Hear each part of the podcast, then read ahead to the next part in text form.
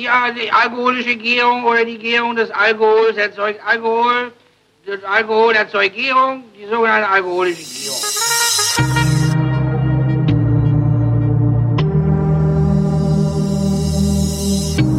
Wer redet, ist nicht tot. Endlich mal wieder Wein trinken. Hier sind die Flaschen mit Christoph Raffelt. Hallo Christoph. Hallo Holger. Ähm, Le Flot de Languedoc, äh, habe ich gehört, heißt diese Sendung. Was? Hm. Warum? Was heißt das?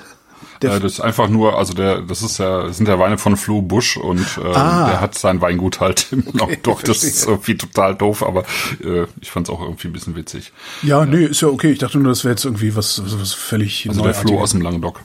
eine völlig neuartige Unterhaltungsmatinee, die wir hier machen. Also, ähm, bevor wir anfangen zu reden, womit anfangen wir an zu trinken? Wir fangen an mit Lou Bragalou. Das ist der, Bagalu.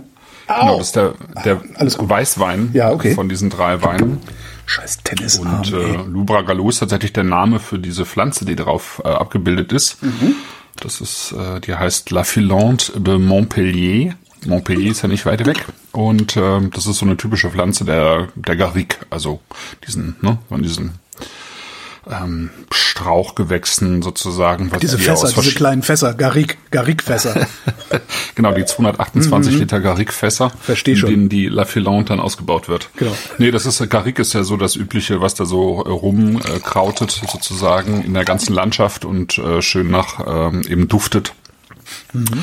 Und ähm, ja, ein, ein, einfach ganz viel auch sozusagen von dem typischen Naturcharakter des Languedoc oder Roussillon eben ausmacht. Und äh, das hat eben auch äh, hier sehr viel damit zu tun, dass die äh, Frau vom Florian Busch, äh, die ähm, Paula Ponsig, ähm, sich eben mit äh, Pflanzen beschäftigt und daraus eben ätherische Öle äh, und, und so weiter macht. Ja, Ätherische Öle und so weiter. ja es gibt äh, ähm, es gibt irgendwie, ähm, wie nennt man das, Hydrolate, also äh, so Wässerchen, ähm, die man eben aus den Pflanzen destillieren kann. Mm, was kann man noch mit Pflanzen machen? Ähm, Rauchen. Konzentrate und ihr Rauchen. ja. Genau. Äh, Also so, sozusagen so ein zweigeteilter Betrieb oder einer, der in, so ein bisschen ineinander greift, weil die dann die Pflanzen auch wieder äh, für die für Tees, ah, genau, Tees macht sie auch, ja, siehst du? Tees macht man natürlich aus diesen Pflanzen auch und die werden dann auch wieder im Weinberg eingesetzt, in Teilen, je nachdem. Und ähm, genau, das ist ein Wein, der zu 100% aus ähm, Grenache Blanc erzeugt wird. Grenache Blanc, das ist so wie äh, Weißburgunder, der sich irgendwann aus äh, wahrscheinlich Grau oder direkt aus äh, ähm, Blauburgunder, also Pinot Noir, ja entwickelt hat. Ähm, so ist es mit mit anderen Rebsorten auch. Ähm, Carignan haben wir auf, gleich du noch. Fruchtfliegen in der Bude. Das gibt's doch Ja, ne? nicht. Geht super schnell. Was ist denn das? Ja. ja, ich auch schon hier eine. Ekelhaft. Ja, ähm, also es gibt halt sehr mutationsfreudige Rebsorten. Dazu gehört eben auch Grenache und ähm, so hat sich eben aus der der ursprünglichen Gran Garnacha oder Grenache Noir eben auch eine Grenache Gris und eine Grenache Blanc entwickelt. Und ähm, die werden häufiger auch zusammen äh, ausgebaut oder eben äh, in selteneren Fällen eigentlich auch ähm, eben reinsortig. Und das ist jetzt ein reinsortiger Grenache Blanc, hatten wir, glaube ich, noch nicht im Glas hier in der Sendung. So von so 30 Jahre alten äh, Reben.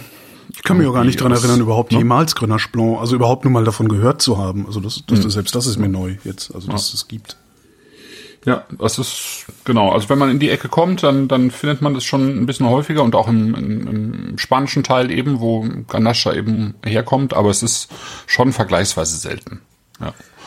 Und ähm, Interessante Farbe hat der.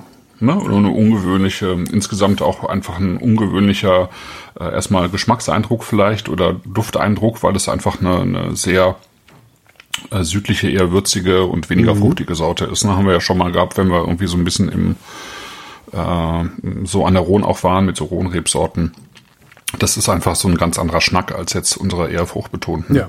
äh, nordeuropäischen Rebsorten. Ne? Ähm, Genau, das ist so ein bisschen 20, 20 Prozent Ganztrauben vergoren, 80 Prozent direkt gepresst. Die Ganztrauben dann so ein bisschen auf der, auf der Maische stehen lassen, deswegen auch so ein bisschen die Farbe, ne, von, von den äh, Traubenhäuten eben. Orange Wine. Äh, nee, gar nicht eigentlich. Also das ist. Ne, Aber sieht, so, sieht aber so aus. Sieht, es sieht so aus, ja, weil, ähm, glaube ich, da, da recht viel Farbe sogar, obwohl es jetzt nicht Grenache Gris, sondern nur Grenache Blanc ist sozusagen äh, doch trotzdem recht viel Farbe drin Ja. ist in den Traubenhäuten und dann brauchst gar nicht so lange, ähm, bis da die Farbe in den Wein kommt. Aber es ist wirklich, also die Okay, meiste Standzeit, die lag vielleicht bei einem, einem Tag oder zwei, aber nicht, nicht, äh, nicht so beim üblichen für, einen- für einen Orange Wein. Und eben auch nur ein Teil, ein Teil des Ganzen, der. Das heißt, er hat Farbe gezogen, aber äh, wenig äh, Tannin. Ja, können wir mal probieren.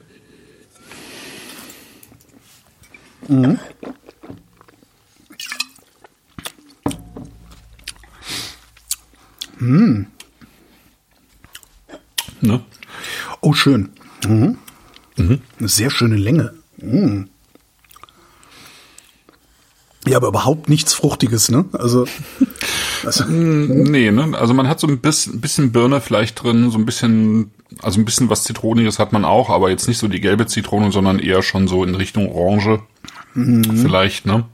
Aber im Prinzip ist das ein Wein, der, also ist es wieder so ein typischer Textur-Strukturwein, ne, der irgendwie davon lebt, wie er am Gaumen ankommt, wie sich die Säure irgendwie am Gaumen bewegt, ähm, genau welchen welche Wärme er hat und, und dann eben so die Kräuter und Gewürze, die irgendwie da mit drin sind. Ne? sehr, sehr angenehm. Das heißt, wenn ich sowas haben will, also nicht, nicht fruchtige Weine, sondern äh, kräutrige, würzige Weine, gehe ich einfach nach Südeuropa. Südfrankreich. Ja, naja, schon. Naja, Ja, nee, ja, äh, genau. irgendwann, irgendwann werden sie marmeladig, oder? Nee, das ist, das, ich glaube, das hängt ganz stark davon ab, äh, wer, diese Weine macht. Ne? Ähm, klar, also ich meine, die Gefahr besteht natürlich, dass äh, man, wenn man die äh, zu spät liest, diese Rebsorten alle, dass die eben schnell ins Alkoholische gehen, dass es warm oder heiß wird. Ähm, äh, und, und, und die eben wirklich äh, Alkohol aufbauen und Säure verlieren. Also das, das ist irgendwie die Krux bei der ganzen Sache, dass man diese, diese Rebsorten früh genug liest. Ne? Und dann ähm, hat, muss man auch keine Angst vor Marmelade haben.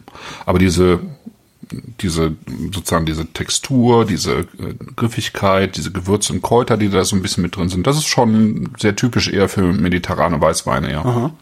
Also das hast du so tatsächlich so ab der Rhone, ähm, ob das jetzt Roussanne oder Marsan ist oder Vermentino, der auch Roll, Roll genannt wird in der Ecke. Aber das hast du auch in bei sizilianischen weißen Rebsorten oder eben auch äh, in Spanien runter. Das ist schon äh, ist schon tendenziell so. Ja. Ja, mit Spanien runter haben wir es nicht. Wir waren ja in der Schweiz. Ähm, einer der denkwürdigen Sätze äh, in der Schweiz, den ich gehört habe, war, du hast Alkohol gekauft in der Schweiz? Was wir nicht haben, glücklicherweise. Aber ich habe ja, wir waren, also, ich habe ja schon viel, es war, ich war das erste Mal in meinem Leben in der Schweiz. Ach nein. Ja, ich war noch nie in der Schweiz vorher. Okay, das ist ja Und witzig. man, man hört ja immer so Geschichten, so, oh, das ist alles so teuer. Und du denkst dann ja so, oder ich jedenfalls so, ja, naja, mein Gott, so schlimm kann es ja nun nicht sein. Ähm, Doch. zwei Pizza, zwei Bier, 45 Euro. Ich, ich habe gedacht, ich spinne. Das ist ja wirklich unfassbar, was die da für Preise haben. Das ist, äh, das kannst du ja eigentlich gar nicht leisten, wenn du nicht aus der Schweiz kommst. Oder aus Ist ein Norwegen. bisschen schwierig, ja. Naja. Also Norwegen war ja schon teuer, aber da war ich jetzt auch seit über zehn Jahren nicht mehr. Ähm, das, also, ich, das ist echt krass. Also ein Sixer, ein Sechser Bier, das äh, auf den wunderbaren Namen Quöllfrisch hört. Okay. Also mit Ö, Quöllfrisch. Äh, ein Sechser Bier, 10 Euro. Ging grad so, aber halt Supermarktware, ne? So ein einfaches Helles war das. Das war schon echt geil. echt krass. Wahnsinn. Nee, und wir haben keinen Alkohol gekauft in der Schweiz. Doch, wir haben, ich glaube, wir haben mal äh, Aperol Spritz getrunken. Ich glaube, der hat 8,50 gekostet oder so. Ja, ihr musstet dann halt bei Alter Freunden Vater. trinken. Ja, nee, wir hatten auch was mitgebracht. Wir sind dann, ähm, waren noch im Badischen. Also wir haben, äh, das war so eine etwas längere Tour. Ich bin, äh, also wir waren eine Woche, eine Woche in der Schweiz von Freitag bis äh, äh, Sonntag. Nee, gar nicht, ich war von Samstag bis äh, Sonntag, also eine Woche. Ähm, nee, auch nicht wahr. Von Samstag bis Samstag waren wir in der Schweiz, der Rest war Reisezeit. Und ich war schon donnerstags äh, runtergefahren nach äh, ins, ins, ins Badische, um da noch einen Podcast aufzunehmen für Hornbach. und hab dann freitags, also hab dann da auf dem Campingplatz übernachtet, äh, hab dann Freitag Kader abgeholt äh, am Zug und dann sind wir von da aus in die Schweiz gefahren. So und haben dann im Badischen noch Wein gekauft. Und ich so in dem Wein da so, naja, du machst mit Christoph seit vielen Jahren diese Sendung, da wird schon was hängen geblieben sein. Und ich stehe in diesem Weinladen und denke, ach du Scheiße. Okay, ich hatte von völlig aufgeschmissen. keinem Echt? dieser Winzer, die da waren, jemals was gehört. Okay. Also wirklich null. Ich stand da und dachte nur, ja, kannst, guckst du jetzt mal. Hab dann Guckst mal, was schön aussieht. eine, eine Auslese gekauft, eine Spätlese gekauft, die einzige Auslese, die einzige Spätlese, die sie hatten. Und dann noch so ein paar Sachen, ich weiß gar nicht mehr nach welchen Kriterien, irgendwie, ich glaube nach irgendwas, äh, genau, ein, ein äh, Viognier gab's noch, da dachte ich, ah, der hatte dir geschmeckt, den kaufst du. Ähm, und dann noch so ein 5-Liter-Karton. 5-Liter-Karton Rotwein, den wir aber überhaupt nicht angerührt haben. Äh, witzigerweise, der steht jetzt immer noch im Bus. Ja. Okay. Trinken wir dann nächste Woche, wenn Kader Geburtstag hat. Okay. Aber ja, war, war irgendwie, das war echt bizarr, die Preise, auch die Campingplatzpreise. Also so in Deutschland, ähm, so, so, so ein Campingbus, zwei Leute, wenn du noch Strom nimmst vom Campingplatz, bist du so, ich sag mal so zwischen ah, 22 und 28 Euro die Nacht. Bist du los. Schweiz 50 Euro. Denkt so, ja, ja, so, ich nehme richtig Kohle. Aber, und das fand ich echt erstaunlich, die, also wir waren in der Schweiz auf zwei Campingplätzen, äh, in Luzern und in Locarno. Sauteuer, aber auf einem Qualitätsniveau, sowas habe ich in Deutschland noch nicht gesehen. Also ich habe Okay. ich habe schon einige gute Campingplätze in Deutschland gesehen, aber da, dagegen waren die wirklich drittklassig. Also wirklich top gepflegte Sanitäranlagen, riesig groß, genug Klos für alle, genug Duschen für alle, äh, alles kostenlos und so. Das also pff, kann ich also Camping in der Schweiz kann ich empfehlen.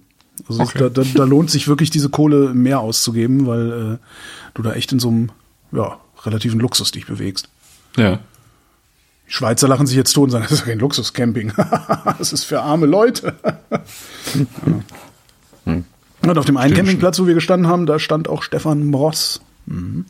Wer, wer ist das nochmal? Ist ein Sänger gewesen, oder? so, ein- oder so immer ein? Volksmusiktrompeter irgendwie. Ah, das ach, einer, ja, einer ja, der, ja. der wohl Der- bestverdienenden Volksmusiker oder so. Wahrscheinlich einer, der auch aus Südtirol kommt, ne? Weiß Kommen der mal aus Südtirol, oder? das, ist, das war der Typ, der im ZDF diese Talkshow moderiert. Wie heißt der nochmal? Ja, der auch. Der, der kommt aus Südtirol. Lanz. Lanz, genau, Markus Lanz. Ja, das war das, ja. Äh, ja, stand halt ein riesiges Wohnmobil und hinten drauf stand Anna Karina und Stefan Mross on Tour. Und daneben stand so eine kleine Palme in einem Blumentopf und ich dachte, Damit auch alle winken, Genau. wenn sie überholen. und ich dachte, die haben sich eine eigene Palme mitgebracht, diese Bonzen. Ah ja, Ja. eine Also es war- Faltpalme. Genau. Dann, das war echt, das war so ein Wohnmobil, wo du auch denkst, okay, der hat mit Sicherheit Aufblasspalme. hat der irgendwie hinten noch so ein Smart drin stehen oder sowas. Und ein Smoker. Ach ja, Schweizurlaub. Völlig unerholt bin ich zurückgekommen. Weil schlechtes Wetter und irgendwie auf Alle- engstem alle- Raum alles ganz gelebt. schlimm. Nein, auf engstem Raum, da, da habe ich überhaupt kein Problem mit. Also ich habe wirklich Okay. überhaupt kein Problem damit. Ich hatte ja auch gedacht, so, oh, ob das so eine geile Idee ist, so ein kurzer, so ein kleiner Bus, der ist ja auch gerade mal fünf Meter lang und so. Und äh, dann, dann muss ich ja nachts manchmal raus und das ist ja auch irgendwie mühsam, wenn du dann nicht so eine Nasszelle da drin hast und so. Ähm, äh, aber macht mir überhaupt nichts aus, so auf dem engen Raum. Also da komme ich super mit klar. Nee, aber wir haben tatsächlich zwei Tage richtig beschissenes Wetter gehabt. Also es hat so geregnet, dass wir, also wir haben dann so eine, so eine, so eine, nicht eine Markise, sondern so ein Tarp, also so eine, wie nennt man das denn? So ein Sonnensegel äh, an den Bus gespannt. Und darunter war ein See.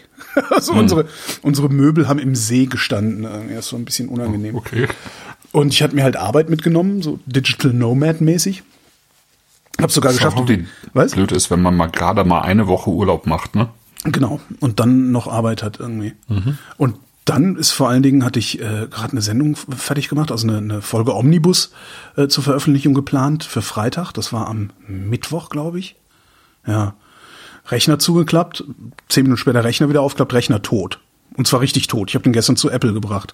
Ähm, und hatte dann keinen Rechner mehr. Aber genug Arbeit eigentlich, um, ja, um einen Tag damit zu füllen. Äh, und ich wollte das halt über ein paar Tage irgendwie ausdehnen. Dann konnte ich ein bisschen Katrins Rechner benutzen. Ähm, aber die brauchte den halt selbst auch, weil sie sich auch Arbeit mitgenommen hatte. Und äh, ja. Ach, richtig schöner Urlaub. Also richtig Romantisch. toll, richtig toll. Nein, also das war eigentlich war das war das super geplant. So, weißt du, wir irgendwie schön aufstehen und Käffchen trinken, Müsli essen, Stündchen oder zwei arbeiten und dann den Rest der Zeit des, des Tages am See sitzen irgendwie. Weil in Locarno, der Campingplatz war auch direkt am See, wir hatten nur so schön Seeblick und sowas. Äh, und das hat halt alles, das hat irgendwie nicht geklappt und ist dann, ja, tut dann auch der Laune nicht so gut irgendwie. Naja. Aber ich will nicht klagen, alles, alles ist okay. Ja, mehr habe ich auch nicht erlebt. Mehr, mehr Reisen hatte ich nicht und mehr Kulinarik auch nicht, weil wir haben dann in der Regel irgendwie uns Stullen geschmiert und Ja, von Vorräten gelebt, die wir billig in Deutschland gekauft hatten. Ja, ich war, ich war in Rheinhessen, aber ich erzähle äh, erst noch mal ein bisschen was zum, zum Flo Busch. Ja, das, das, da, da, da ne? hätte ich nämlich auch noch die Frage, was- das ist, ist das ein Deutscher, der da unten Genau. Weine macht? Okay. Ja, genau. Also es ist ein Deutscher, der heißt natürlich eigentlich Florian, nicht Flo, aber Flo ist ja eine übliche Abkürzung oder Flori, wie mein, wie mein Sohn äh, meist genannt wird. Ähm, der Florian Busch, der kommt aus Pünderich an der Mosel. Sagt ihr das was? Pünderich sagt mir irgendwas. Ähm, Hm. Ich kenne das, aber ich weiß nicht, warum ich es kennen sollte, ja. Okay, da gibt's ein Weingut, das heißt Clemens Busch. Ah, Und ähm, Ach, dessen Sohn ist er dann auch, genau. Ähm, ja, also Clemens Busch ist ja so einer der, der ähm, frühesten Vertreter des biologischen, vor allen Dingen erstmal biologischen Weinbaus ähm, in, überhaupt in Deutschland gewesen. Der ist das so irgendwie so Ende der 70er Jahre irgendwie klar geworden, dass er das so nicht weitermachen kann, wie er in der Mosel gearbeitet wird und äh, war dann gehört dann halt zu den ersten, die so die die Vorläufer der heutigen Naturland des Naturlandverbandes gegründet hat äh, mit ein paar anderen eben. Und ähm, der hat zwei Söhne, die hatten eigentlich beide vor ähm, in das Weingut einzusteigen. Jetzt macht es nur der eine, weil der Florian Busch, der äh, war so ein bisschen in der Warteschleife, der hat halt in Geisenheim studiert und dann ist er ein bisschen durch die Gegend getingelt und ähm, war dann kurz wieder zu Hause. Und dann ähm, gab es aber im Prinzip einen Freund von ihm, äh, der heißt Villeneuve, ähm, der äh, hat äh, unten in der, in der Provence hat er ein äh, Weingut, äh, dessen Name mir gerade nicht einfällt, was aber irgendwie ganz bekannt ist. Ich komme bestimmt gleich wieder drauf.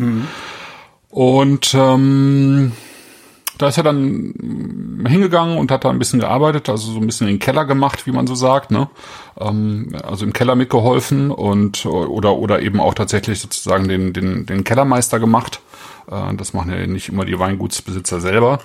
Ähm, und ist dann eben noch so ein bisschen weiter äh, runter ins lange Dock gegangen ähm, äh, nach Montpellier und äh, nach Narbonne und äh, hat dann schließlich äh, eine Anstellung bekommen bei Dauffillac. Das ist ein Weingut in äh, so bei Montperoux im Languedoc. Äh, ziemlich bekanntes Weingut, eben auch schon seit seit langer Zeit bi äh, biologisch arbeitendes Weingut, so einer der Vorreiter auch in dieser Gegend. Und da hat er dann sechs Jahre tatsächlich den den Keller gemacht und äh, in der Zwischenzeit eben die Paola kennengelernt, äh, die eben damals noch dieses Studium für Heil- und Aromapflanzen gemacht hat. Und dann haben die auch in Montperoux äh, ein Stück weiter äh, ein Grundstück gefunden, ähm, so mit sieben Hektar Feldwald, Weinbergen und einer Hausruine. ach Das komm. findet, ja, ich meine, das findet man da immer noch, ne? Also Okay, die- das, dieses, aber das klingt ne? schon so ein bisschen wie, ja. Also das klingt wie der feuchte Traum, der sowieso nie in Erfüllung geht. Ja, aber das, das ist da durchaus möglich, ne? Also das ist jetzt nicht so ungewöhnlich da unten. Ähm, also man darf sich jetzt das Languedoc und Roussillon jetzt nicht äh, so vorstellen wie das Burgund oder die Champagne, ja? Also ähm, im, im Burgund habe ich jetzt ge- gelesen, ähm, sind die Hektar, äh, liegen die Hektarpreise bei, bei Grand Cru mittlerweile bei 14 bis 18 Millionen Euro Für einen Hektar. äh, für einen Hektar Grand Cru lagen. Da kommen wie viele Flaschen ähm, raus? Naja, du hast irgendwie äh, vielleicht 10.000 oder sowas. Krass. Ähm, das ist der der Wert, ne, der der der Weinberge Ja. ähm, dort. Die der der steigt ja sozusagen ähm, zunehmend in diesen äh, Anbaugebieten exorbitant, weil äh, sozusagen die Nachfrage so hoch ist. Ne? Und wenn die Nachfrage eben ähm, so hoch ist und das, das Angebot ja an Grand Cru und Premier Cru in der Champagne ist dasselbe. Ähm, äh, also die Nachfrage so hoch ist und das Angebot zu gering ist, dann steigen natürlich die, die Preise. Ja, klar, aber und dann gibt's natürlich die Leute, die, die sowas auch zahlen, weil es irgendwelche Investoren oder Mhm. so sind. Und dann, dann äh, geht es sozusagen das ganze Spiel in Frankreich, also die Problematik los, weil äh, Frankreich ja diese ähm, diese, diese Erbschaftssteuer hat, äh, wo jetzt eine Familie, die, äh, ich sag mal, ähm, 10 Hektar in der Champagne besitzt, die nominell äh, 20 Millionen Euro wert sind, Ja. dann eben, äh, eben eine immens hohe Erbschaftssteuer darauf zahlen muss, obwohl sie das Zeug ja nicht verkaufen, sondern einfach nur besitzen erstmal. Ja, toll. Ja. Und im Prinzip äh, entweder daran pleite gehen, wenn nicht vorgesorgt wurde, oder die Dinger dann eben an irgendwelche Konzerne oder Investoren verkaufen, wie es in Burgund mittlerweile eben der Fall ist. Ne? Das ist schon krass. Also das ist, ähm, das spült letztlich äh, diese diese Wein, also viele Weingüter äh, eben in die Hände von von Konzernen und und irgendwelchen äh, Internetmilliardären. Und davon ist aber das Languedoc so, Languedoc-Roussillon, Corbière, was da so drin liegt, eben weit entfernt, weil ähm, diese, also das Languedoc ist äh, sehr groß, ähm, da gibt es sehr, sehr viele Hektar und ähm, die hatten ja lange Zeit, also Jahrzehnte eigentlich das Problem, dass sie viel zu viel äh, Wein erzeugt haben, also viel zu viel Quantität und ähm, dann eben auch kaum noch äh, vernünftige Preise für ihre Weine bekommen haben. Und dann so ab den 90er Jahren ist das ja umgeschwenkt äh, Richtung Richtung Qualität. Und ähm, aber im Prinzip gibt es da immer noch zu viele Weinberge und deswegen äh, sind die nicht teuer. Da muss man nur die richtigen finden. Ne? Ja. Äh, Das, das, das ist natürlich so ein bisschen die Krux äh, äh, an der Ist ganzen das- Sache, aber das, das gibt's halt und dann wird man da jetzt auch, glaube ich, nicht unbedingt arm bei. Ja. Ist das die richtigen Weinberge finden? Ist das äh, ein Handwerk? Also läuft man rum, nimmt Bodenproben hm, hm, hm, oder Ja, äh, das kann man- pflückt ja. man Trauben, die da sowieso rumstehen und guckt, was die können oder oder ist das eher so Glück oder Kunst oder Ja, also die ersten, die das äh, sozusagen professionell betrieben haben, waren die ähm, äh, Mönche aus dem Burgund, würde ich mal sagen, die wirklich ein äh, sehr gutes Gefühl dafür hatten oder ein Auge dafür hatten, wo die richtig guten Weinberge sind. Und es gibt ja viele ähm, Weinberge, die äh, von Mönchen angelegt wurden oder die sie haben anlegen lassen, muss man ja eher sagen meistens. Ähm, die, die ja bis heute Bestand haben und bis heute zu den, zu den besten Weinbergen gehören. Das ist nicht nur im Burgund so, es ist ja auch im Rheingau zum Beispiel so, wo, wo die ja auch schon vor, ähm, ja, vor 1000 oder 800 Jahren irgendwie die ersten Weinberge äh, so- sozusagen sich ausgeschaut haben. Ne? Ähm, also das geht schon, glaube ich, mit, mit einer gewissen Erfahrung. Ähm, zu sehen, äh, wie, wie, wie es passt, ja, wie der Weinberg liegt, in der, in der Landschaft liegt. Ähm, das hat natürlich auch viel mit den äh, mit den Rebstöcken zu tun, die da draufstehen. Also man, man sieht ja zum Beispiel ähm, einem Rebstock dann an, wenn er Trauben trägt. Äh, und du weißt jetzt, welche Rebsorte das ist, ähm, ob der ja, ähm, kleine kompakte Trauben trägt oder ob er, ob das so ein Massenträger ist, der irgendwie so so richtig dicke Trauben trägt, die die zu viel Wasser haben, ja, solche Sachen. Ähm, aber du aber du kannst halt auch sagen, okay, das ist mir dann auch egal, dann nehme ich halt sozusagen den oberen Teil raus und pfropf eben auf die Unterlagsreben neue Rebsorten drauf. Das geht ja auch. Dafür gibt's auch Spezialisten, die sowas machen. Ne? Aber dafür musst du ja auch wissen, dass, dass, dass da überhaupt was dann wächst hinter. Obwohl, nee, es wächst ja schon was. Wenn da was Ja, ist, das, ja, wächst ja schon was, ne? Genau. Also du übernimmst ja äh, bestehende Weinberge normalerweise. Ja, Ne? Aber beim, beim, beim Florian Busch war das tatsächlich so, dass er ein Weinberg übernommen hat von, einem- von einem Nachbarn. Das war aber klar, das war jetzt kein Beschiss oder so, Ja. sondern das war klar, dass der, ähm, dass der Nachbar einen Weinberg hatte ähm, mit 50 Prozent Fehlstöcken äh, beim Syrah. Also der Fehlstöcke? Ne? Fehlstöcke heißt, dass die nicht gut gefopft waren und, und so rund 50 Prozent der, äh, der Stöcke eben nicht mehr keinen Ertrag mehr hatten. Ja? Keine richtigen. Das heißt, er musste, musste sozusagen 50 Prozent der Stöcke austauschen. Ja? Das war aber halt, halt klar. Aber er wollte halt diesen Weinberg haben, weil er eben äh, super gut gelegen war. Und ähm, für den für den Nachbarn war es aber irgendwie nicht mehr äh, rentabel, eben diesen ähm, äh, diesen Weinberg zu haben, weil er eben jetzt nicht auf dem Niveau wie der äh, Florian Busch arbeiten wollte ähm, und dann eben auch nicht unbedingt die Preise bekommt. Und dann hat er keinen Bock gehabt, das sozusagen alles auszutauschen. Und deswegen hat er den den Weinberg bekommen, wo wir nachher den äh, sozusagen, wo ein Teil für diesen Pont de Jour drin ist, den wir als drittes trinken werden. Ja, also insofern hat, haben, haben die beiden irgendwie sieben Hektar äh, erworben dort. Hört sich jetzt erstmal viel an, aber es ist äh, eben, ähm, da ist, da ist eben dann auch tatsächlich Feld mit dabei, aber super für die, weil, weil die eben auch diese Kräuter da anlegen können und eben ein Stück Wald, also wie man es eigentlich haben will, ne? Genau. Und dann haben die jetzt so nach und nach eben diese Ruine irgendwie zu einem Haus umgewandelt mit einem, mit ein bisschen Keller, glaube ich. Das kommt jetzt gerade noch dazu. Und dann haben die 2018 eben diese Aromapflanzen äh, gesetzt und ähm, die erste Weinlese gemacht von einem Drittel Hektar, ja, also ganz klein noch, ähm, aber eben auch wirklich so, um, um auszuprobieren, mhm. wie es funktioniert. Und dann haben die eben 2019 noch einen Hektar dazu genommen und jetzt 2020 nochmal, so dass jetzt äh, viereinhalb Hektar haben. Was man noch alleine bewirtschaften kann, vor allen Dingen, das hatte mir der äh, Thomas Ach, wie heißt er denn, genau. wo ich, wo ich war, äh, der, der mit dem, mit dem äh, mit Ethos, dem Franken, ne? dem Franken. Mhm, mhm, ich glaube, der hatte auch sieben Hektar und sagte, das kriegst du gerade noch alleine hin, danach brauchst du Personal. Exakt, ne? Und die wollen auch bei sieben, also höchstens sieben, also irgendwo zwischen sechs und sieben wollen sie aufhören, damit sie das irgendwie komplett alleine noch ähm, bewirtschaften können. Ja. ja genau. Aber da musst du dann aber auch äh, doch schon einiges an Ersparnissen auf der Bank haben, wenn es dir erlauben kannst, erstmal einen halben Hektar zu probieren und dann noch einen mhm. und so. Also das, äh, ja, das muss man sich klar, leisten glaube, können. Ne? Klar, das muss man sich schon leisten können. Aber der kommt ja jetzt, der, der Florian Busch kommt jetzt auch aus einer Winzerfamilie, die ähm, auch erfolgreich ist, ne? Ja. Und äh, ich denke, dass da einfach auch äh, dann auch Geld da ist, mhm. würde ich jetzt mal behaupten. Ne? Ich kenne jetzt überhaupt nicht die wirtschaftlichen Verhältnisse, aber ähm, wenn ich so in diese diese ähm, Weingüter reingucke, die jetzt äh, doch irgendwie zu den besten in Deutschland gehören, und glaube ich auch schon seit äh, zwei Jahrzehnten auch auch äh, erfolgreich mit dabei sind und und äh, gut wirtschaften, dann ist da auch Geld für für so ein Projekt mit dabei.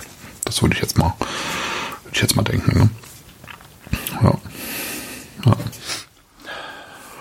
Ja, ich äh, riech noch mal ein bisschen in Weißen rein. Mir gefällt er total gut, weil mhm. er halt ähm, obwohl er ja jetzt eine, eine recht reife Säure hat. Das ist ja jetzt keine druckvolle Säure, wie wir das hier irgendwie jetzt bei einem ähm, bei einem Riesling oder so gewohnt sind, aber die, ähm, der Wein ist total lebendig, finde ich. Ne? Ja, der hat, ähm, und ne, der, der hat so eine, obwohl der 13 Umdrehungen hat, der hat so eine mhm. Leichtigkeit hm. irgendwie, so eine, ja, so ja. blöder, blöder, so eine Heiterkeit. Also ja schön, ja, ja, ne? ja, den, ja. Hi, hey, den möchte man so trinken. ja, ist sehr schön. Ja, ja. Es kam, gerade im Chat irgendwie an, dass äh, also manche ähm, auf ihren Etiketten 13,5 stehen haben und manche 13. Das ist ganz witzig. Was? Äh, ja, äh, keine Ahnung. Also ich denke mal, er hat es zweimal gefüllt Aha. und ähm, ein bisschen Wasser reingekippt.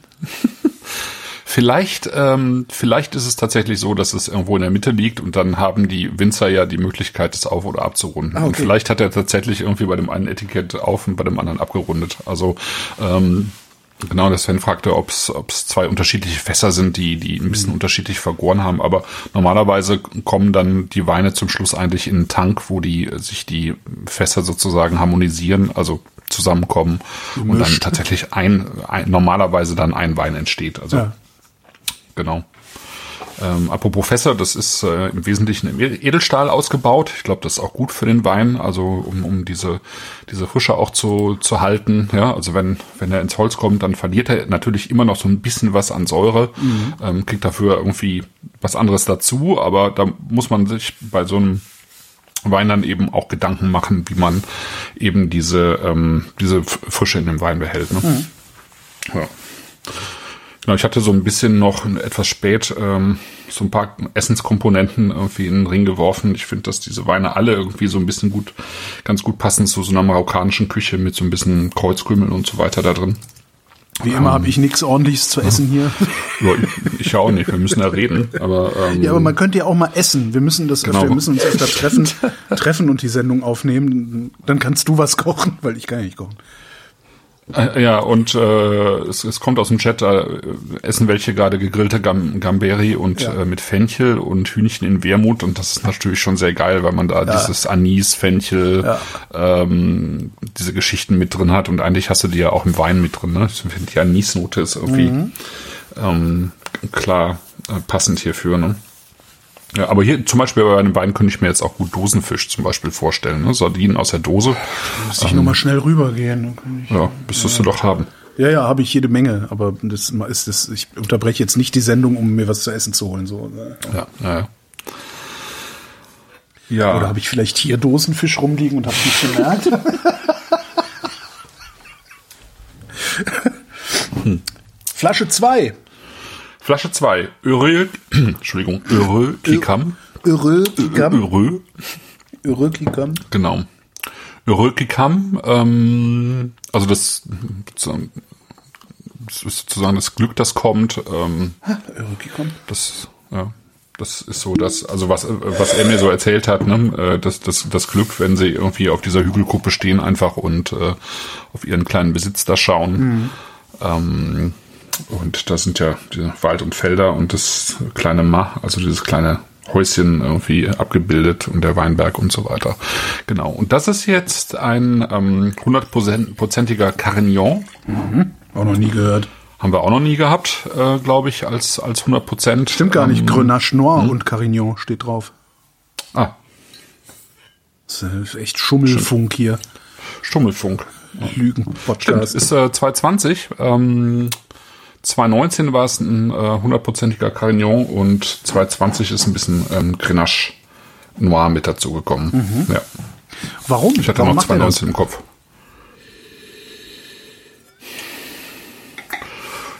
Also ich würde sagen, er ist ja noch in so einer gewissen Experimentierphase. Das ist jetzt ähm, ja eigentlich Verstehe. erst so der zweite Jahrgang. Und er hat irgendwie beim ersten gesehen, da ist äh, da ist noch Luft drin, da kann man noch ein bisschen was machen. Ja. Und ähm, genau, hat sich dann entschieden, so ein bisschen bisschen was an ähm, Grenache mit dazu zu nehmen. Wäre jetzt natürlich auch ein Grund, das Sammeln anzufangen. Ne? Zu sagen, wir kaufen jetzt mal von jedem Jahrgang und mal gucken, wie er sich entwickelt und was er daraus macht und wie er das küvettiert und so. Ja.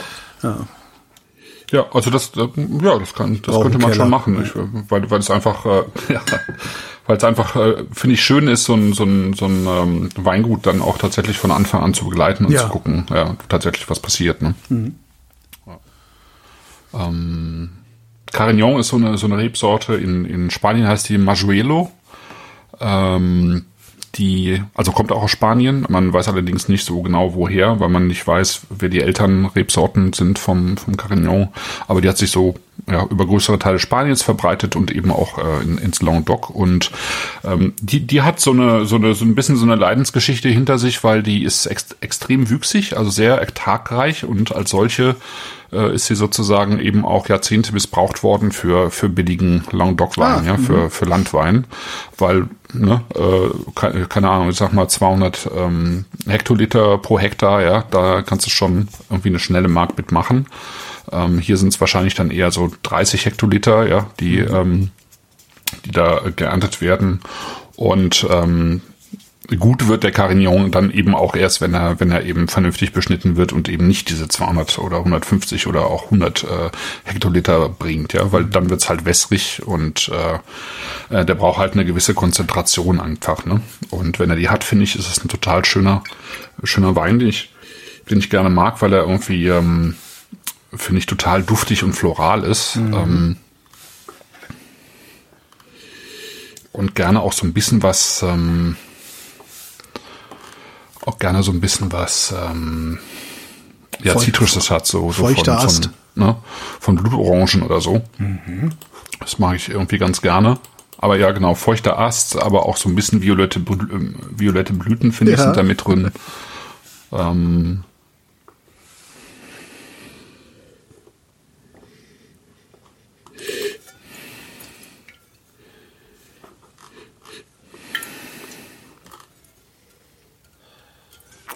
Aber auch, also, der springt einen auch nicht an, ne? Nee, ist auch kein, genau, ist auch kein jetzt ähm, total üppiger ähm, Aromenwein. Ja. Ist auch, gehört auch eher tatsächlich zu den Weinen, die dann am, äh, vor allen Dingen eben am Gaumen punkten mit, ähm, finde ich, mit einem total schönen Tannin. Ja. Mhm, ich merk's. Ich habe den ja leider zu spät aufgemacht. Weil als ich heute Mittag gelesen habe, dass ich den hätte gestern Abend aufmachen sollen, ist mir aufgefallen, dass ich das Paket noch gar nicht abgeholt hatte, sodass der jetzt erst ein paar Stunden offen ist. Und das merke ich leider auch im Mund. Mm, Mhm. Aber ja, Also ich finde, finde, dass er nicht, dass er pelzig ist oder so. Ich finde, es ist ein total schönes, ist schon fast ein weiches Tannin. Also, es, aber er hat, das hat immer noch Grip. Ja, Aber nee, ich finde- also ein paar Stunden hätte, Ne? ein paar Stunden könnte er noch Ja. bei mir, denke ich. Aber, Ja, okay. aber ich bin auch sehr empfindlich, was äh, Tannin, also, ja. Ja, ja, ich weiß. Ja. Das, Mhm. das ist ein ganz, ganz böser Zechwein. Weil, wenn, also, wenn das Tannin noch ein bisschen weg, also der Pelz noch ein bisschen weg ist, dann geht das Zeug runter wie Wasser und schmeckt trotzdem die ganze Zeit sehr, sehr geil. Also, Ja. ich, ja, null Säure irgendwie. Also, der, der ist, also er schmeckt überhaupt nicht sauer. Nee, gar nicht. Mhm. Ich, also ich finde, er ist, also beim Weißen hattest du ja gesagt, da kommt so eine Fröhlichkeit. Mhm. Äh, Ich finde, bei dem hier kommt so eine Sinnlichkeit, ja. Das ist so Mhm. ähm, irgendwie so, also ich finde es sinnlich, seidig, ähm, Ja. ja. recht rund eben, äh, Ja. ja, mit dem Tannin, wenn es schon ein bisschen länger offen ist. Ähm, und dann hast du eben diese, diese sü- südfranzösische Garrigue da drin, du hast irgendwie, ich finde so ein bisschen Schlehe und Brombeer mit da drin, ja, dann sind die Veilchen mit dabei. Ich finde es äh, ich find's total schön und es ist ein, so ein offener Wein, Ja. auch, auch so einladend, finde ich, ja. Ich finde, der Also hat so was, Einzige- auch so was Dreckiges, so ein bisschen wie so,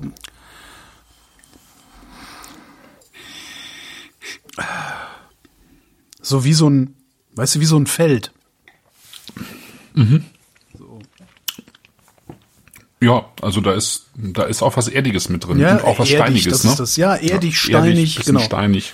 Ja, man und von steht so auf, man steht so auf halt diesem auch- Hügel und guckt und das riecht genauso. Ja, ja. Ja, ja. Das passt ganz gut, ne? Ja. Haben wir gerade aus dem Chat irgendwie, glaube ich, das ist irgendwie mal, das, das, das äh, wirkt so, als würde man tatsächlich, also es duftet so, als würde man mitten da in der Landschaft stehen und ähm, ja. Ja, ist ein total stimmiger Wein in sich, finde ich. Ist total schön. So, und so. Ja. Ich würde gern, ich will wässrig sagen, aber das, das wird ihm ja überhaupt nicht gerecht. Aber der hat so Transparent. transparent. Ja. Danke. Ja. Ja, der hat so eine, ja, Transparenz, genau. Und man würde überhaupt nicht erwarten, dass bei, bei dieser Transparenz oder Wässrigkeit, wie so Leute wie ich sagen, äh, dass dabei dann doch so viel, ja, so viel Körper im Mund bleibt. Irgendwie. Das ist echt irre.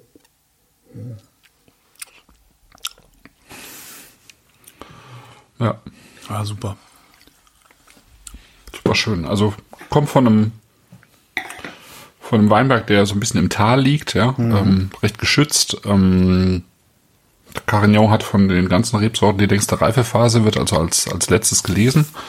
Ähm, ja, für, für die, die es interessiert, das ist einfach ähm, ein recht ähm, ein Boden mit recht vielen unterschiedlichen ähm, ähm, Gestein, also gelber und blauer Kalkmergel, da ist Sandstein mit dabei, da sind Flusskiesel mit dabei, da sind recht viele Fossilien mit dabei. Ähm, also ein ganz, ganz spannender Boden eigentlich. Wir trinken Dinosaurier?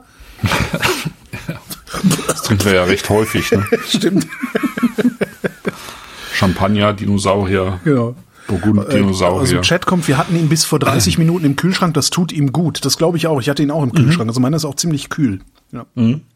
Ja, ich hatte meinen auch nochmal rausgestellt auf dem Balkon. Da ist jetzt nicht so kühl, aber ja, ist schon auch frisch hier. Also, ähm, also schon unter Raumtemperatur. Das ist, ähm, äh, ja, finde ich auch. Es tut ihm gut. Und, und wenn man, wenn man ihn halt in, an wärmeren Tagen trinkt, kann's, also tut's natürlich noch besser, wenn es ein bisschen kühler hat. Also es steht ihm, steht ihm schon ganz gut. Ja. Ähm, ja, weit, weitgehend entrappt, entrappt worden. Also ähm, äh, das ähm, kann man auch Stängel weg. Äh, ne, Stängel weg kann man auch nachvollziehen. Also man, man nutzt ja gerne auch mal Stängel, um noch so eine zusätzlichen äh, so eine zusätzliche Kühle und ähm, ja äh, Struktur in den Wein zu bringen, braucht er aber gar nicht. Ähm, also weitgehend entrappt und dann eben zwei Wochen vergoren. Wo du Und kühle dann sagst. eben in, ja, in gebrauchte Barriques gefüllt. Also keine, keine, kein Holz, was man schmeckt. Ja. Wo du Kühle sagst, wir hatten schon mal irgendwas aus dem Lang- Languedoc und das hatte auch so eine ganz, so eine ganz eigenartige Kühle. Was war denn das? Ich, das haben wir auch privat getrunken, das war nicht öffentlich. Das war irgendein recht günstiger Wein aus dem Languedoc. Was war denn das? Als würde ich mich erinnern. Ach komm, hör auf. Ja. Wir hatten aber mal was aus dem Languedoc, das war gut. Also das ist, äh, ich, Rotweine aus dem Languedoc würde ich immer erst mal kaufen. Das ist sowas, Naja, wir ne? hatten in der letzten Sendung drei Weine aus dem Languedoc von Nee, Clavel. nee, ja, ja, nee, nee. Ja. Oder war das damals schon Clavel? Ja, damals war es ja auch schon Clavel, Ja, aber kann auch sein. äh, ja, das, ähm, das, ist- das ist schon, also man hat es schon häufiger da, da auch ähm, tatsächlich. Ähm, und ich würde das ja in gewissem Maße auch mit, mit, einer, mit einer Mineralität umschreiben, die Ja. diese Weine haben. Alte Reben, ähm, irgendwie dieses Mineralische aus dem Boden, was äh, Steinige, was eben auch äh, so eine gewisse Kühle in den Wein bringt. Ja? Also man merkt die Säure eigentlich gar nicht, aber sie ist schon da und sie, ähm, sie, sie bringt einfach so eine gewisse Energie mit in den Wein, also oder eine Kühle, ja. Ähm, jedenfalls irgendwas, was, was den Wein unter Spannung setzt. So. Und Ich, ich finde, das hat immer so ein bisschen was von einer frischen Meeresluft. So, diese Kühle. ja, kann ich gut nachvollziehen. Brise. Brise. Mhm. Ja, schön. Das ist einfach Ja. schön. Das kann man wirklich so, wie du schon, also das kann man zechen, das kann man so wegtrinken, Ganz, aber ganz es ist auch, ne? Ganz aber es ist einfach, es bleibt einfach auch diese, ich finde total schön, diese Mischung aus, aus dieser ganz dunklen Frucht und diesen Veilchen, das sind ja fast, auch so Veilchen-Pastillen, so ein bisschen so ein, so Salmiak-Pastillen, aber nur ganz leicht. Also das wird ja sehr schnell auch streng, aber das, ich finde diese Veilchennote sehr, ähm, sehr klar bei diesem Wein. Hm. Ja. Das ist gut. Ja. Kannst du nicht Ja, könnt ihr meckern. nochmal dieses Long Dog für Neulinge erklären? Kommt, ähm, kommt aus dem Chat. Ja, Long Dog. Äh, Long Doc, L, ist ja. da steht Long Doc, L-O-N-G-D-O-C-K, Long Doc.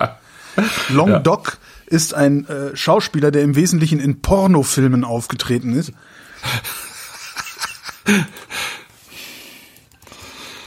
Ähm, ja, Long Dog, äh, also Schauspieler. Longo Dog, ähm, Longus Docus. heißt, heißt ja eigentlich so viel wie ähm, äh, die, die Sprache Ok, also die Sprache des Okzidents.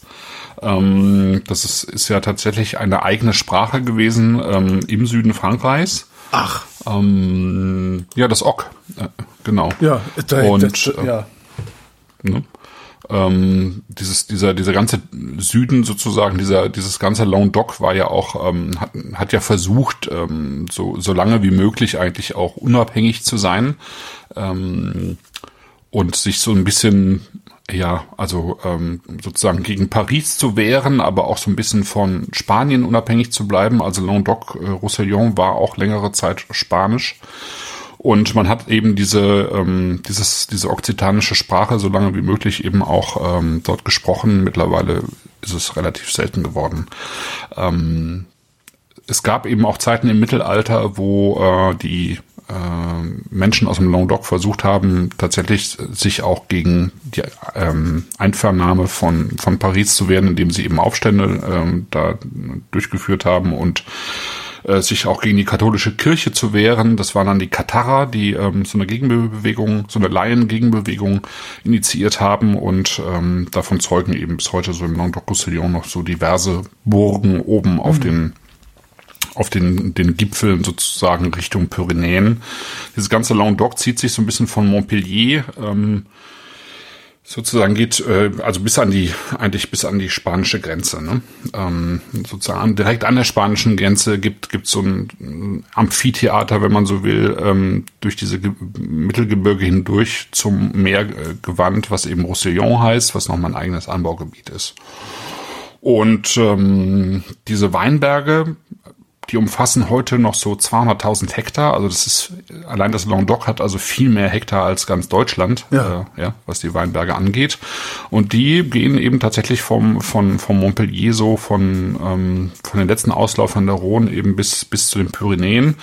Ähm, sozusagen vom, vom Mittelmeer aus bis, bis tief ins Hinterland. Also Ja. nicht ganz bis zum Atlantik. Äh, Dahinter auf der anderen Seite ähm, gibt's gibt's dann eben wieder so ein bisschen eigene Weinbaugebiete. Aber was das Languedoc letztlich ausmacht, ist eben, dass man nicht nur die Pyrenäen hat, sondern noch diverse andere Mittelgebirge in dieser, in dieser ganzen Region, die sich alle immer gegenseitig äh, äh, verschoben haben, wenn man so will so dass das ganze Languedoc über eine unglaubliche äh, Menge an unterschiedlichen Bodenzusammensetzungen verfügt. Ja. Und ähm, das Problem der Region war halt äh, eben lange Zeit, dass, äh, ähm, dass, dass es eben so viele Weinberge gab, ähm, die so viel Wein erzeugt haben, dass das irgendwann nicht mehr funktioniert hat. Ja, ähm, also das war sozusagen das Gebiet, aus dem den reihenweise die Tanklaster mit mit äh, Balkwein, also mit oh. mit Tankwein sozusagen in andere Regionen fuhren und die wurden dann als Vin de Table oder Vin de France oder sowas okay. verhökert. Ne?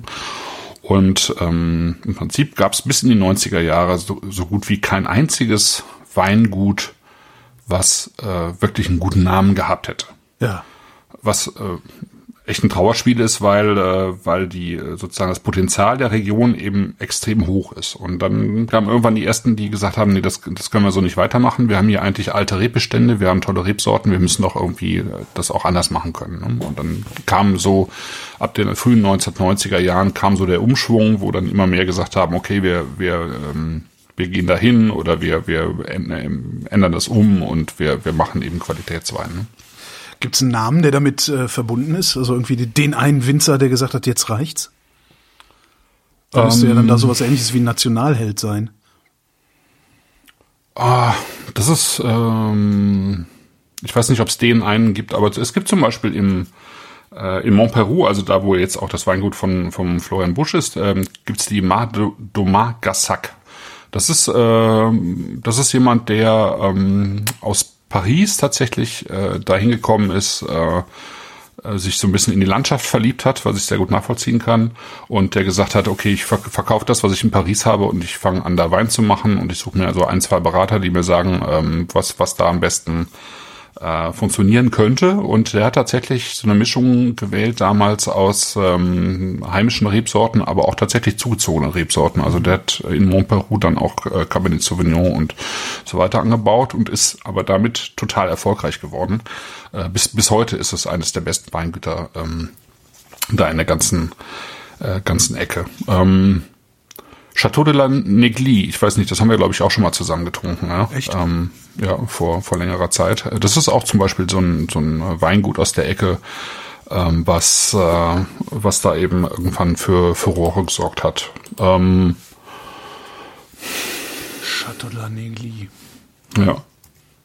Ah, erinnere ich mich nicht dran. Aber das heißt ja nichts. Das ist ja das Praktische. Jeden Tag neu zu begeistern. Ja, dann äh, genau, dann gab es so ein paar Winzer in, in Calze, im Roussillon zum Beispiel, die, ähm, also da, da ist sozusagen der Ort auch bekannt geworden mit den, mit den Leuten, die, die da angefangen haben. Ähm, Wein zu machen. Also ähm, Matassa ist ja wahrscheinlich ein Begriff. Ja. Ähm, das ist aber jetzt schon sozusagen die, die so ein bisschen die, die zweite Matassa Generation. Ist nicht ein Begriff, ne? sondern Matassa ist das, genau. was ich kaufe, sobald ich es irgendwo sehe. Genau. die Domain, die Domain Gobi sozusagen ja, genau. ist, ist, äh, ne, ist die, die ähm, also war einer der ersten Gobi war einer der ersten, der da, äh, Gerard, als der, mhm. der da in der Ecke ähm, für Furore gesorgt hat und tatsächlich so vier, fünf andere Winzer auch angezogen hat, die dann angefangen haben, da Wein zu machen. Ähm, es gibt noch einen, äh,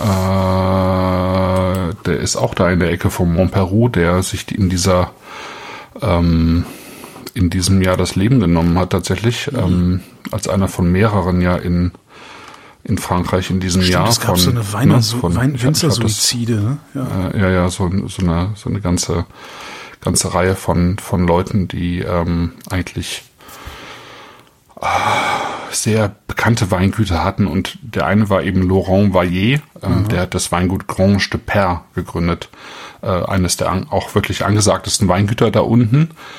Ähm, aber irgendwas hat nicht mehr funktioniert da, ja. Ähm, ich weiß jetzt nicht im, im, im, im Einzelnen, ich glaube, ich hatte ich letztes, in der letzten Sendung, glaube ich, auch schon mal angesprochen, Dominique Bellois aus der aus den Savoyen zum Beispiel, auch ein sehr anerkannter Winzer, ähm, hat sich auch das Leben genommen. Pascal Claredo, Mandela Tonnel im, im, im Jura auch. Und äh, ich weiß das natürlich jetzt nicht im Einzelfall, aber es gibt äh, eben schon, also ich meine, dieser Job ist nicht einfach, ähm, selbst ja. für, ein, für ein angesagtes Weingut nicht, weil äh, du brauchst immer eine gute Kapitaldecke letztlich. Du musst immer mehr Ausfälle verkraften durch äh, Extremwetter natürlich, ne? Ähm, und äh, wenn, wenn du dann eben im Zweifelsfall dann noch zusätzlich leidest durch äh, Abverkaufprobleme durch die Corona-Krise, dann ja. kann es eben heikel werden. Ne? Also, Aber sich deswegen gleich das Leben zu nehmen, das ist so. Boah. Ich kann mir gar nicht vorstellen, wie verzweifelt jemand sein muss, um sich dann das Leben zu nehmen und nicht zu sagen, ach komm, ich schmeiß alles hin und äh, werd Prinzessin oder was ist der Geier, irgendwas, weißt du? Irgendwie, dass, dass du, dass du überhaupt keinen Ausweg siehst, das finde ich immer völlig ja, wahnsinnig eigentlich. Naja. Ja, ich, Währenddessen habe ich gesehen, es gibt den Matassa Blanc in der Magnum. Oh Gott. ja, schade. Keine, kein Geld. Ich war in der Schweiz, ich kein Geld mehr für Wein. Das ist schrecklich. Pont du Jour. Ah, Pont du Jour. Dritter Wein. Ja. Dritte Flasche. Bouteille Trois. Troisième. Oh, ist der schwarz. Oh. Der ist dunkel. Boah, ist der dunkel. ja, das ist Also jetzt das, noch, das noch, finde ich jetzt nach dem letzten, also äh, äh, Der war ja auch schon dunkel, bisschen. ja, aber nicht so. Also Ah, der ist ja, da nee. kannst du ja gar nicht durchgucken. Krass. Nee, genau. Also das ist, ähm, das ist jetzt 50% Carignan, der auch schon recht viel Farbe hat. Also das, was wir vorhin auch hatten, ne? Carignan, ähm, auch aus demselben Weinberg. Also im Prinzip der Wein aber zu 50% Anteil. Und dann aber eben 50% Syrah. Und Syrah hat eben Okay, noch mal, Syrah, ja, Syrah ist ne? Teer, ja. Genau, genau Teer. Teerwein. Ist noch mal mehr Farbe. Ja. Ähm, und äh, der, der, dieser Syrah kommt aus diesem Weinberg, den ich vorhin angesprochen hatte, nämlich der, der ein, eigentlich total super gelegen ist, aber der eben diese 50% Fehlstöcke hatte. Ja. Und witzigerweise auch noch ähm, zu 50 Prozent und zwar gemischt, sozusagen als gemischter Satz, eben auch noch ähm, mit, mit Roll, mit Vermentino, also mit einer weißen Rebsorte bepflanzt ist. Witzigerweise. Genau. Und ähm, der kommt irgendwie von einem Weinberg mit, mit viel Kalksteingeröll, etwas höher gelegen und der Carignan eben ähm, der tiefst gelegene Weinberg so in der, in der, in der ähm, im Tal sozusagen.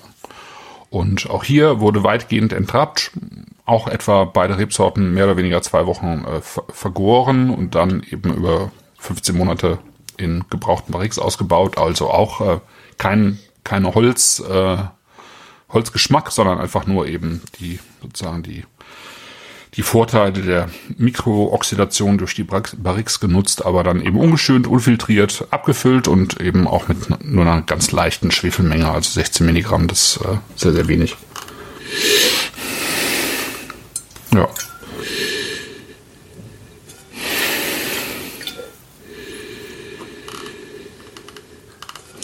Schön. Der hat so eine. Hm. Was ist denn das? Ich habe sogar schon in meinen äh, Le Taster geschüttet.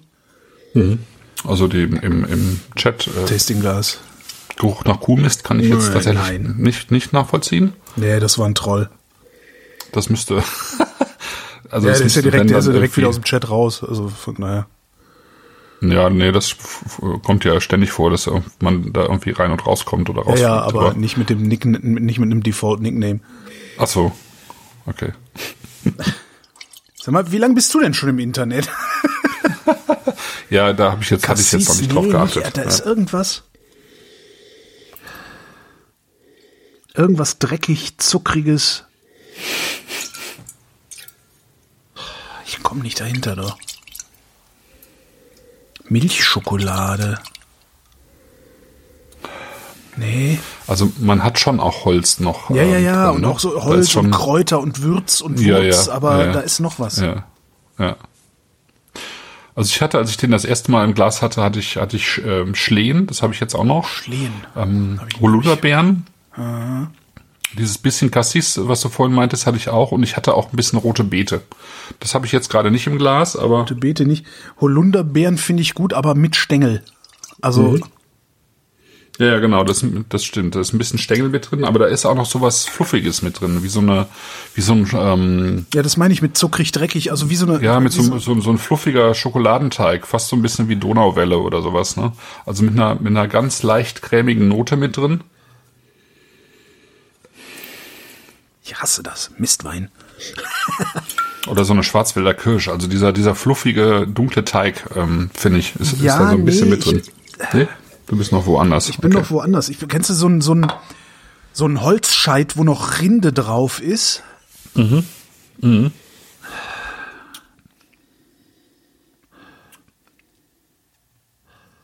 Na, und Tabak. Und Tabak, ja. Vielleicht ist es auch einfach Tabak. Hast du Das ist schon einfach eine, eine Dose Larsens Classic. Ja, super. Genau. Ach, Hat- Hast du das auch noch in der Nase, Larsens Classic?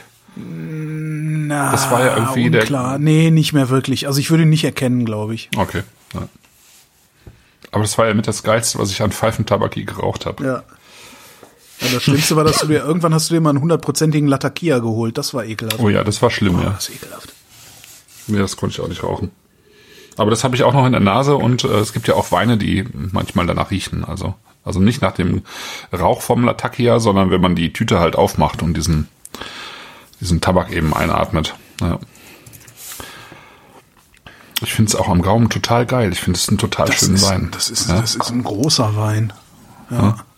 Das ist so stimmig, das, Der ist das wirklich ist so groß. saftig und also das ist ja, so, ja, ja. Ja, das ist so schokoladig und, und dann diese, diese saftige, reife, aber trotzdem nicht überreife Frucht mit drin. Und wieder Ähm. diese Brise, ne? Mhm. Wieder so eine Kälte da, dabei. Boah, da, den, da, den würde ich ja gerne mal was weglegen, du. Oh, das kann man, glaube ich, auch ganz gut machen. Ja, würde ich auch denken. Aber. Also die sind ja jetzt auch noch nicht übermäßig teuer. Also der kostet jetzt 20 Euro. Ja, der äh, Eurökikam 15. Der riecht wie ein Donut von Dunkin' Donuts schmeckt. Genau. So eine, ja, ja, ja, so eine, so eine Ah, diese Schwül- sowas Zuckerlasur, diese. Schoko- ja, so, Schoko- ja, oh. okay. Also, ja, ja, ja. Feuchtes Buchenholz, Buchenholz. Ich kann Hölzer unterscheiden, muss ich auch noch lernen. Buchenholz, gut, da wäre ich jetzt auch nicht drauf gekommen. Aber Griffige Tannine, ja, die Tannine, Mhm. die Tannine gefallen sogar mir. Also das ist richtig, richtig geil. Und du, man rechnet nicht damit, wenn man es wenn man's riecht. Also das ist im, im Gaumen alles, alle, alle drei Weine sind jetzt, äh, also ich finde den Geruch schön, aber er ist jetzt, ähm, ähm, aber er ähm, verrät nicht, was am Gaumen kommt. So. Boah, der ist geil. Und du weißt, was das heißt, wenn ich das über einen Rotwein sage. Ja, ja. Ja. Ja, es macht Spaß. Es ist echt schön.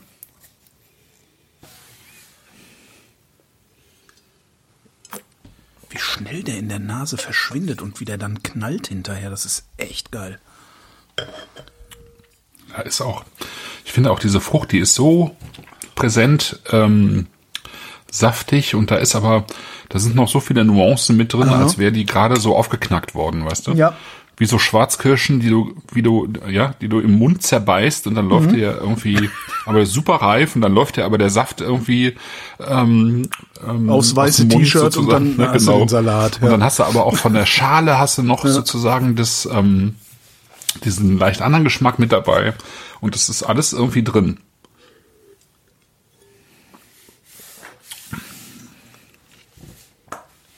Ja. Kann man mal machen. Sehr geil.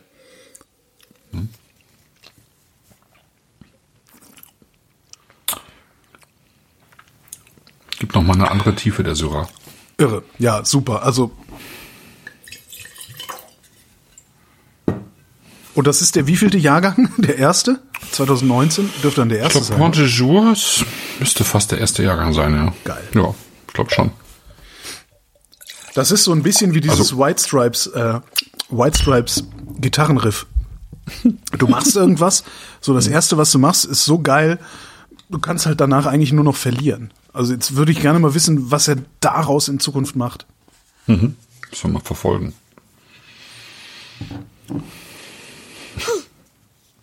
Wir brauchen, wir brauchen einen Sendungsfork. Flaschenwiedervorlage. oder, oder irgendwann, irgendwann trinken wir jede Woche. Anfang des Monats die neuen Sachen und dann jede Woche die Sachen, die wir nochmal probieren müssen, weil wir gesagt haben, wir müssen die nochmal probieren.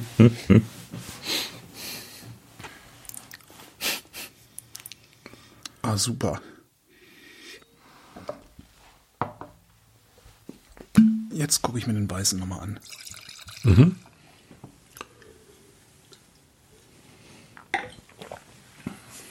ich ja nochmal.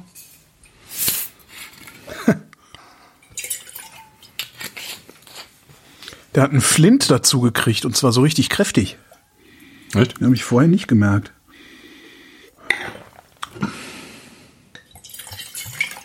Du hättest mal deinen, dein, ich denk gerade, du hättest mal deinen Weinladen behalten müssen. Da hätten wir echt jede Woche eine Sendung machen können. Stimmt. Was? Habe ich jetzt auch in der Nase.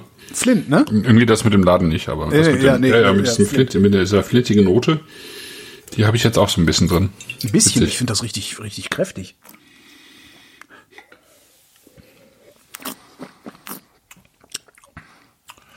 Ja, hat es jetzt ein bisschen schwerer nach, den, Ja. nach dem letzten, aber ist schön. Ich wollte gerade sagen, also der kann gut dagegen anstinken immer noch. Ja.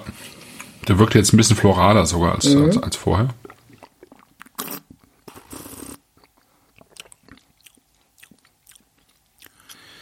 Da hast du aber mal ein echt schönes Paket gepackt. Wie bist du auf den mich. gekommen? Ähm, tatsächlich habe ich ähm, das Ganze für Vanatorell auch betextet. Also, Ah. ja, genau. Also das ist so eine, so eine Vanatorell-Entdeckung. Also ich hatte das schon auch, äh, auch mitbekommen, dass er die Weine macht und, und äh, ähm, das von, von dem Projekt, aber dann habe ich, habe ich von Vanatorell die Weine bekommen, um sie, um sie zu betexten und dachte, oh ja, das ist ähm, wirklich auch eine schöne Idee für, für die Sendung. Ja. Ja. Ist gut. Macht er gut. Ja, sehr gut. Also ich meine, klar, ne, ich meine, das ist jetzt nicht, also es ist sein eigener erster Jahrgang oder zweiter Jahrgang, aber er hat halt schon schon noch viel Erfahrung. Okay, ja. Das, Und er hat halt in der Ecke selber halt auch schon gearbeitet. Ne? Ja, ja. Ja, also jetzt nicht nicht unbeleckt natürlich. Das ähm, ja. Aber trotzdem, ähm, das muss man ja auch. Also so lange kennt er jetzt diese Weinberge auch noch nicht und äh, das muss man trotzdem erstmal hinkriegen, finde ich. ja. Sehr schön. Ja, fein. Ach so, ich wollte noch, genau, ich, ich, ich, ich äh, mache nochmal ähm, eine, eine Werbung in eigener Sache, weil ich am 6.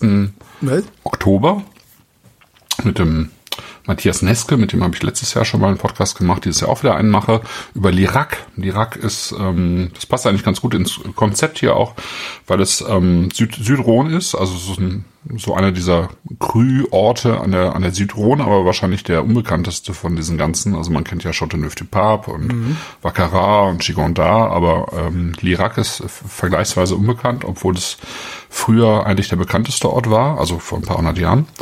Und da habe ich irgendwie so ein Paket mit vier Weinen zusammengestellt. Äh, zwei Rot, ein Weiß, ein Rosé. Und da sprechen wir am 6.10. drüber. Ah. Ja. Was ich gerade habe, ich habe, mach mal, man kann jetzt sehr schön mit dem Weißen und dem, dem äh, Pont de Jour kann man sehr schön spielen. Nimm mal einen tiefen Zug, also in der Nase einen tiefen Zug Pont de Jour und trink ein Schlückchen. Und dann nimmst du dir nochmal den Weißen. Und dann sag mir mal, was das für eine Zitrusfrucht ist. Huch, okay. Äh, Das ist, also ich bin gerade sehr begeistert. also ersten Schluck Pont du Jour. Also den- genau, einfach mach dich mal, macht mal einen Kopf mit Pont de Jour voll.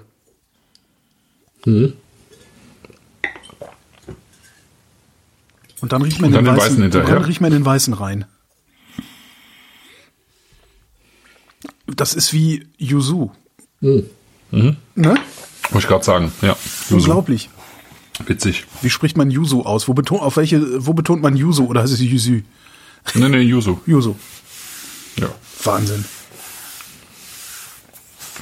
Japanisch ist eigentlich sehr einfach auszusprechen. Nur, dass man, nur, dass man das E halt auch als E ausspricht. Also wie, äh, also man sagt halt nicht Psycho zu der Uhr, sondern Seiko. Seiko. Ah. Seiko. Aber ansonsten ist es eigentlich äh, recht, recht einfach im Gegensatz zum Chinesischen halt. ah. Was super, super kompliziert ist. Ja, ich, ja, wahrscheinlich. Ja. Pont de Jour, ein bisschen wie brauner Tequila. Tequila. Damit kenne ich mich jetzt nicht aus. ich mich auch nicht. Tequila ist irgendwie sowas, was ich überhaupt nicht. Zimt, ah, ja, ja, okay. Zimt? Zimt ja, ja, Zimt, Zimt. So ein bisschen Zimtkirsche, ne? Zimt. Ja. Also einhellige Meinung, glaube ich. Drei sehr schöne Weine. Ja, Das freut mich. Gebe ich wirklich. weiter. wirklich drei sehr schön. Ey, Ja. Echt ein super Paket. Ja. Ich auch. Ja, gut. Haben wir eigentlich schon einen Termin für, für Oktober? Nee, ne? Ich, äh, nee. Nö. Verdammt.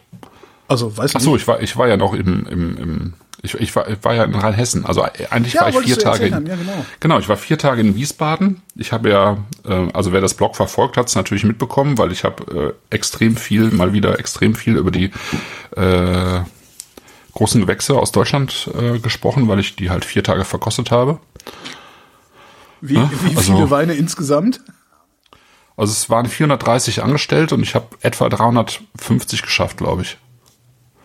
Ja, also ich bin bin halt Samstag hingefahren, da war ich eingeladen vom ähm, VDP Rheingau, also der VDP, der Verband der Prädikatswinzer, hat ja immer auch ähm, so Unterabteilungen in den einzelnen Regionen und ähm, da nun mal diese Vorver Vorpremiere der großen Gewächse, so heißt sie offiziell, äh, wo eben so Leute wie ich ähm, Journalisten, Händler und so weiter eingeladen sind, um die zu probieren, bevor sie offiziell ähm, verkauft werden dürfen. Die dürfen nämlich erst am, ab 1. September verkauft werden. So. Dann geht's am Tag vorher, äh, lädt der VDP Rheingau ein, ähm, irgendwie zu einer kleinen Tour.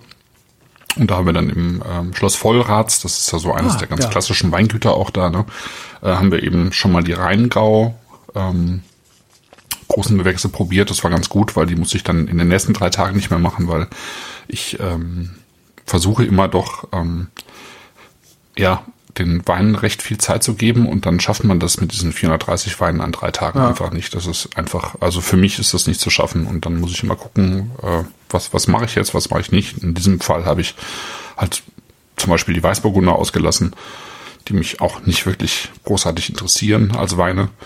Und äh, ich habe so den bisschen was von der Terrassenmosel, also wo Clemens Busch und Heimann Löwenstein und so weiter, Knebel, also eigentlich nur Knebel, Heimann Löwenstein und Busch ihre Weine machen. Und alles, was darüber kommt, dann Mittelmosel, Saar und Ruwer habe ich diesmal ausgelassen. Und den Rest habe ich aber weitgehend äh, geschafft und dann darüber geschrieben, genau. Und danach bin ich noch ins Rheingau gefahren und habe noch ein paar Weingüter besucht und ein paar Podcasts aufgenommen. Ja, den, den ersten gibt's auch schon, der ist mit Simone Adams. Was irgendwie, ja, ein bisschen schade ist, weil eigentlich ist das ein total schöner Podcast. Also, weil man ihr auch total gut zuhören kann, finde ich. Und dann ist die aber, die, die hat eigentlich einen Doktor gemacht in Önologie an, in Geisenheim.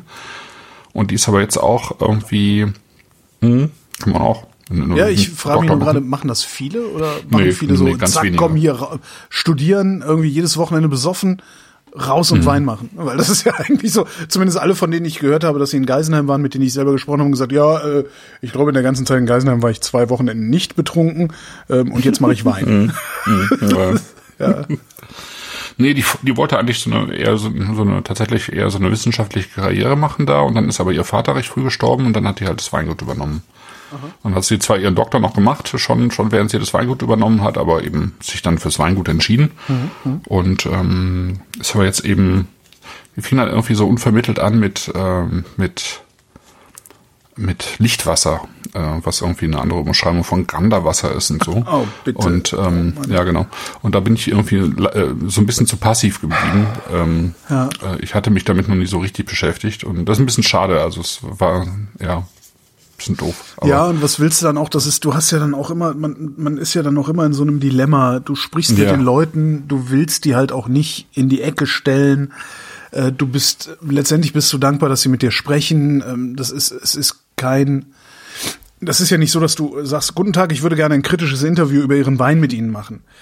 Nee, nee, nee, nee. Und das also ich ist- will die das ja ist nicht halt- desavouieren, heißt Ja, das, glaube ich. genau. Aber, Das- das ist ne? so aber das ist so das Problem. Genau. Aber ich war auch so ein bisschen perplex, ehrlich gesagt, weil Klar. sie halt eigentlich aus so einer wissenschaftlichen äh, Anschauung kommt und und und eben ich also ich konnte auch verstehen äh, bi- bis zu dem Punkt ähm, äh, dass sie dass sie sich mit ähm, sozusagen mit Biodynamie beschäftigt in der in der Form wie man es eben im, im Weinberg einsetzt ähm, das konnte ich auch alles nachvollziehen und dann dann kam aber eben dieser ja, Das ist ja das. dann, dann wurde es halt esoterisch und dann konnte ich es irgendwie nicht nicht mehr nachvollziehen wie Ja. wie man das dann alles unter einen Hut bekommt aber Ja, das ist das Problem, ja. was ich ja, was ich ja vor Jahren schon mal formuliert habe. Wenn du bereit bist, den einen Scheiß zu glauben, bist du irgendwann auch bereit, jeden anderen Scheiß zu glauben, weil dir, wenn du einmal damit anfängst, egal was es ist, geht dir der Maßstab verloren, Sinn von Unsinn zu scheiden.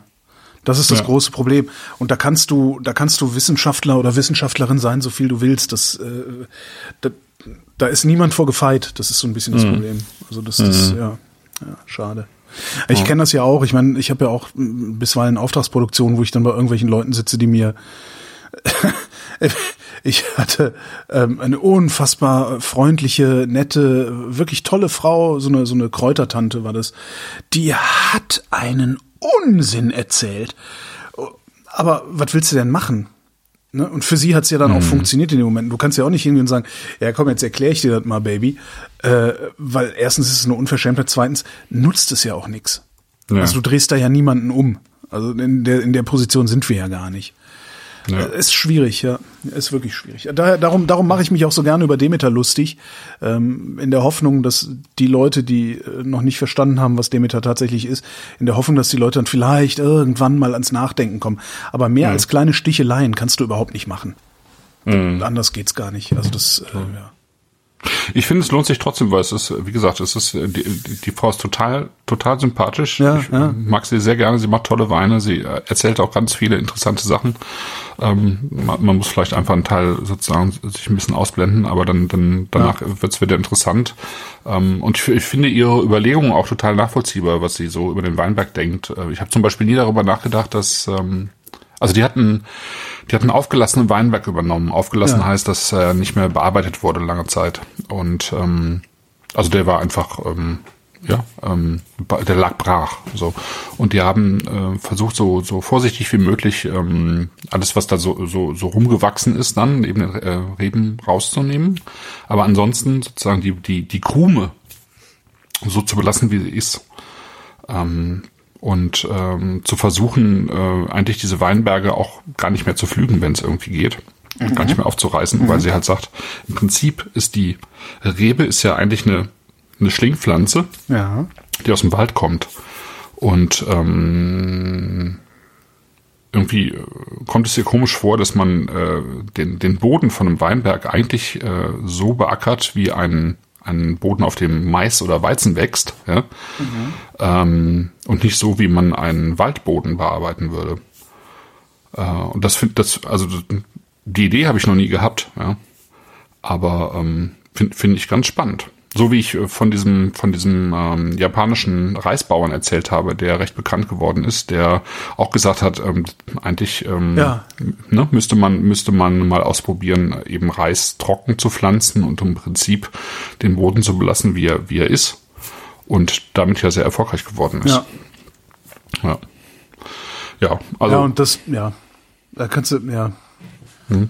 Es ist halt so tragisch, dass, dass, dass da so gute Ideen dann immer mit so einem komischen pseudoreligiösen Überbau äh, versehen werden müssen, weil ich weiß gar nicht warum. Vielleicht, vielleicht verarbeitet es sich nicht, le nicht leicht genug. Also vielleicht, oder vielleicht ist es nicht dramatisch genug. Einfach sagen, hey, wir lassen das jetzt einfach so, wie es ist, weil es cool, wie es ist. Sondern vielleicht muss man da so eine Dramatik reinbringen, um, um das irgendwie zu erzählen. Ich habe jetzt gerade auf Twitter einen sehr schönen Thread gesehen, auch von jemandem, äh, von einem Demeter-Bauern, ja. der sagt, äh, der geschrieben hat, äh, ich, klar, ich vergrabe Kackhörnchen, aber wenn ich das nicht mache, verliere ich meine Zertifizierung und dann Ja, geht mein klar, Betrieb, und dann geht mein Betrieb Ja. Mhm. pleite. Und das finde ich ganz interessant. Er hat halt gesagt, du kannst selbst wenn du Bioland machst, kannst du Mhm. nicht solche Preise nehmen, wie du bei Demeter nehmen kannst. Und wenn ich nicht diese Preise nehme, gehe ich pleite. Das ist halt ein ein sehr, sehr Okay, tragisches, tragisches System letztlich. Mhm. Naja. So. Achso, nee, wir haben noch gar keinen Termin für Oktober. Sollen wir den jetzt äh, Coram Publico Ah, nö, nö, nö, nicht? machen wir, Okay. Da, äh, machen wir morgen. Unter uns aus, Ja, Freundchen. ja, genau. Ja, dann war's das jetzt. Äh, vielen Dank, Christoph. Vielen Dank, Holger. Vielen Dank, Chat, fürs Mitspielen. Vielen Dank für die Aufmerksamkeit. Vielen Dank, Wolfram. Wenn Sie in Nizza eine typische Nizzaer Kneipe suchen, ein Fischrestaurant am Hafen und Sie glauben, da ist alles frisch und alles billig, ähm, dann misstrauen Sie erstmal sämtlichen Empfehlungen. Es gibt tatsächlich ein Restaurant, das ist Cassin.